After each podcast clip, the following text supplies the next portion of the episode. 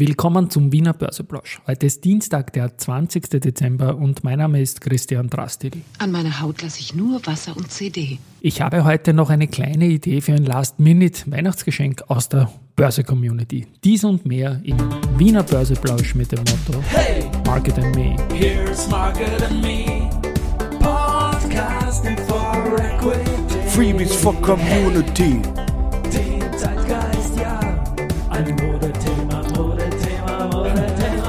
die Börse als Modethema und die Dezemberfolgen des Wiener Börseplausch sind präsentiert von Wiener Berger und Firesys.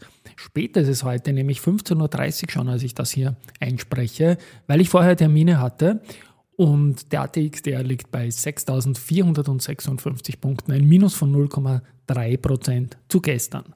Auf der Gewinnerseite haben wir die Warimbex mit plus 4,4, die S-Immo mit plus 3,6, da komme ich noch dazu, die BAWAG mit plus 2,33 Prozent, Verliererseite die Lenzing gleich mit 8 Prozent minus, die Immofinanz mit 4,9 Prozent minus und die AMAG mit minus 3,4 Prozent.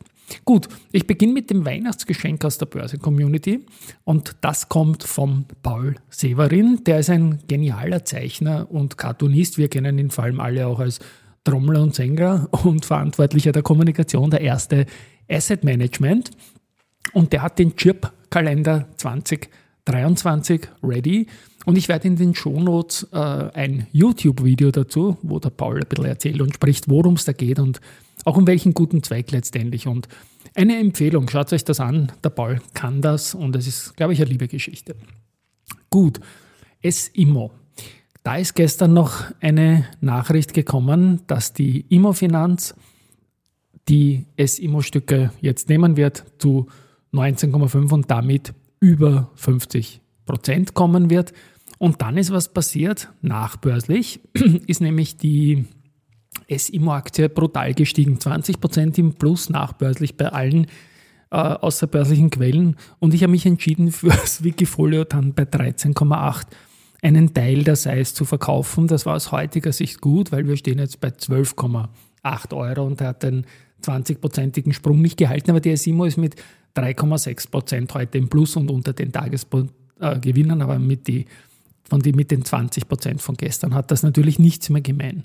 Auf der Gegenseite ist die Immofinanz, die auch an der Transaktion beteiligt ist als Käuferin natürlich, ähm, mit 4,9 Prozent im Minus. Also es geht jetzt, wie gesagt, um diese Mehrheitsbeteiligung von 50 Prozent plus eine Aktie. Und die Verkäuferin ist die CPI Property Group, die gibt 17,3 Millionen Aktien her. Die 19,5 sind unter den äh, 22,85 nach Dividende natürlich, aber es ist natürlich ein Preis, der deutlich über dem aktuellen Kurs steht und die Finanzierung soll jetzt mit einer langfristigen Kreditfazilität erfolgen, die die Immofinanz von der CPI zur Verfügung gestellt wird. Der Markt hat darauf reagiert, wie er darauf reagiert hat. Weitere News heute. Frequentis hat einen Vertrag mit dem Bundesamt für Ausrüstung, Informationstechnik und Nutzung der Bundeswehr, der BAAI in NBW, über die Lieferung des Gesamtsystems Netzwerk Redesign und Obs kann ich das fast nicht lesen, weil es so klein Obsoleszenzbeseitigung, sorry, war sehr klein geschrieben, Obsoleszenzbeseitigung, IT-Ausstattung, Führungszentrale und so weiter. Ähm, das Ganze soll im Jahr 2025 abgeschlossen werden, also ein längerer Auftrag. Frequentis im Plus. Was mich freut, der Vertrag vom Adico-CEO Herbert Juranek wurde vom Aufsichtsrat jetzt bis Ende 2025 verlängert um jene Kontinuität zu gewährleisten, die es erlaubt, die Strategie der Bank umzusetzen und Werte für die Stakeholder zu schaffen. Dann die CA hat im Quartier Baumkirchen Mitte im Münchner Stadtteil Berg am Leim entwickelte Büro- und Hochhaus Neo äh, zwei weitere Mietverträge jetzt bekommen. Dass ich diesen Satz noch rauskriege, es ist immer schwierig, das abzulesen. Das Ding ist jetzt voll vermietet und Mieter sind ähm, gute Beratungsgesellschaften aus München.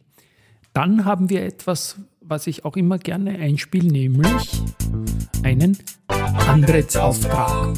Und zwar ist in dem Fall eine von der Karachang Company den Auftrag zur Lieferung der elektromechanischen Ausrüstung für das neue Laufwasserkraftwerk Luang Prabang in Laos bekommen. Der Auftragswert liegt im mittleren dreistelligen Millionen Euro Bereich, also nichts Kleines.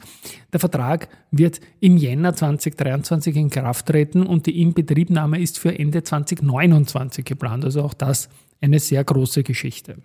Eine große Geschichte hat auch die Wienerberger gemacht, nämlich sie haben Vereinbarung zum Erwerb von Teilen des Dachspezialisten Terreal unterschrieben. Da geht es jetzt doch um einen Umsatz von 740 Millionen Euro und ein, ein Run-Rate EBITDA von 100 Millionen Euro. Also anorganisches Wachstum für die Wienerberger und sie haben gesagt, sie suchen nach Opportunities. Und ich glaube, das ist eine gute Geschichte und auch die Börse reagiert heute positiv darauf. Und weiters haben wir bei Wienerberger auch noch mitgeteilt, dass Anfang Jänner das Ziegelwerk Steinheim der Otto Bergmann GmbH in Nordrhein-Westfalen, dass man das auch übernehmen will. Und ja, da geht es wieder darum, dass äh, Wienerberger die Produktionskapazitäten bei Hintermauerziegeln äh, quasi erweitern will. Vielleicht kleiner Step am Rande noch. Morgen früh, so um 6 Uhr geht das immer live unter Audio-CD ähm, slash People, der Podcast mit der Anna Krausgruber, die bis vor kurzem die Head of IR bei Wienerberger war. Da werden auch einige Facetten beleuchtet.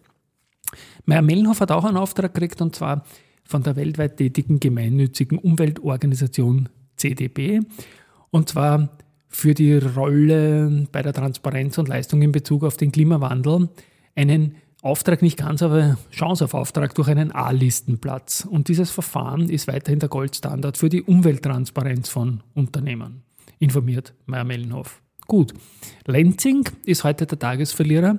Die haben die Ergebnisprognose jetzt erneut angepasst und aber erfreulicherweise konkretisiert.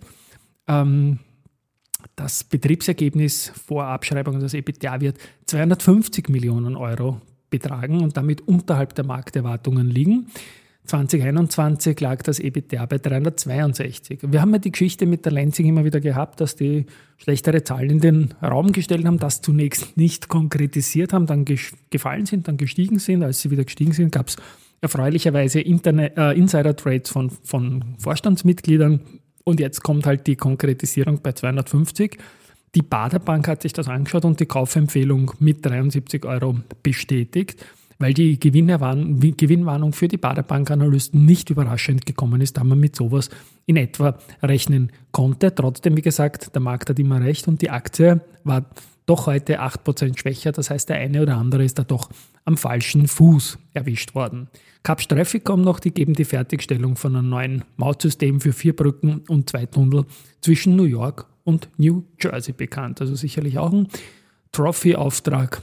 Und ja, dass das abgewickelt wurde, ist auch immer dann eine schöne Sache, wenn man mal fertig wird von einem Projekt. Also nicht nur Auftragserteilung, sondern auch das Finishing ist gut. Und im Finishing der heutigen Folge steht wieder Research. BKO bestätigt RBI mithalten und hebt das Kursziel von 12,4 auf 15,6. Raiffeisen Research bestätigt Kaufen für Unica reduziert das Kursziel von 8 auf 7,8 Euro und Newways, Haug und Aufhäuser stuft es immer mit Kaufen ein und nennt jetzt 16 Euro als Kursziel. Das war's für heute. Tschüss, Baba, gesund bleiben. Bis morgen.